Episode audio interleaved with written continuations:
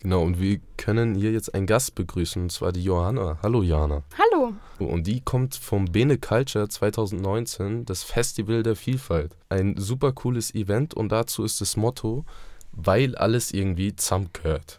Was kannst du uns dazu erzählen? Genau, also entstanden ist das Festival eigentlich aus dem Gedanken, dass man sozusagen ein Zusammenleben zwischen Studenten und Dorfbewohnern hinbekommt und sie sich gegenseitig besser kennenlernen können. Und das ähm, Festival steht unter drei Themen sozusagen oder wir behandeln drei Themen. Und zwar einmal Nachhaltigkeit, kulturelle Begegnung und Regionalität. Genau, und dadurch, dass unser Festival die drei Themen im Fokus stehen hat, ähm, dachten wir uns, dass die Dreier irgendwie alle zusammengehören und deswegen lautet unser Motto, weil alles irgendwie zusammenkehrt.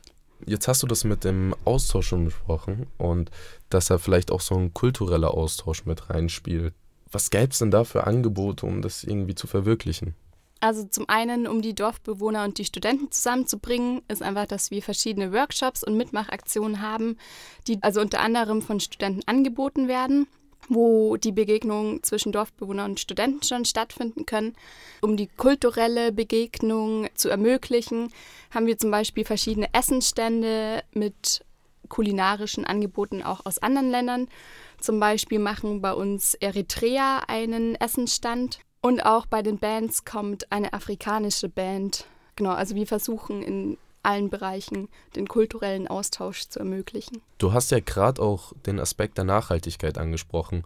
Und bei so einem Festival, wo es ja sehr schwierig ist, zum Beispiel Müll und sowas in Dimensionen zu halten, wie, wie schafft ihr das dann dann trotzdem nachhaltig und so gut wie möglich da zu agieren?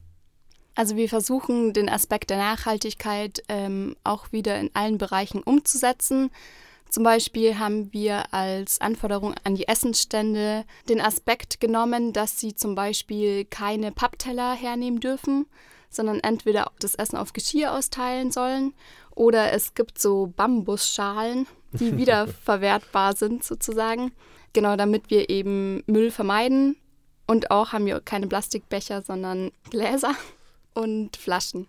Und wir versuchen auch unsere T-Shirts, also unsere Team-T-Shirts Fair Trade produzieren zu lassen. Jetzt hast du ja schon ganz viele kleine Aspekte genannt und da stellt sich für mich die Frage, weil das ja ist jetzt eigentlich ziemlich groß für so ein Praxisprojekt. Was war denn da von euch die Motivation, das so groß zu machen? Also das Festival fand letztes Jahr zum ersten Mal statt und da waren wir als Besucher dort und wir fanden das richtig cool, weil es einfach eine Hammer-Atmosphäre war, richtig coole Angebote und auch coole Bands da waren. Und weil das uns so begeistert hat, wollten wir das dieses Jahr wieder machen.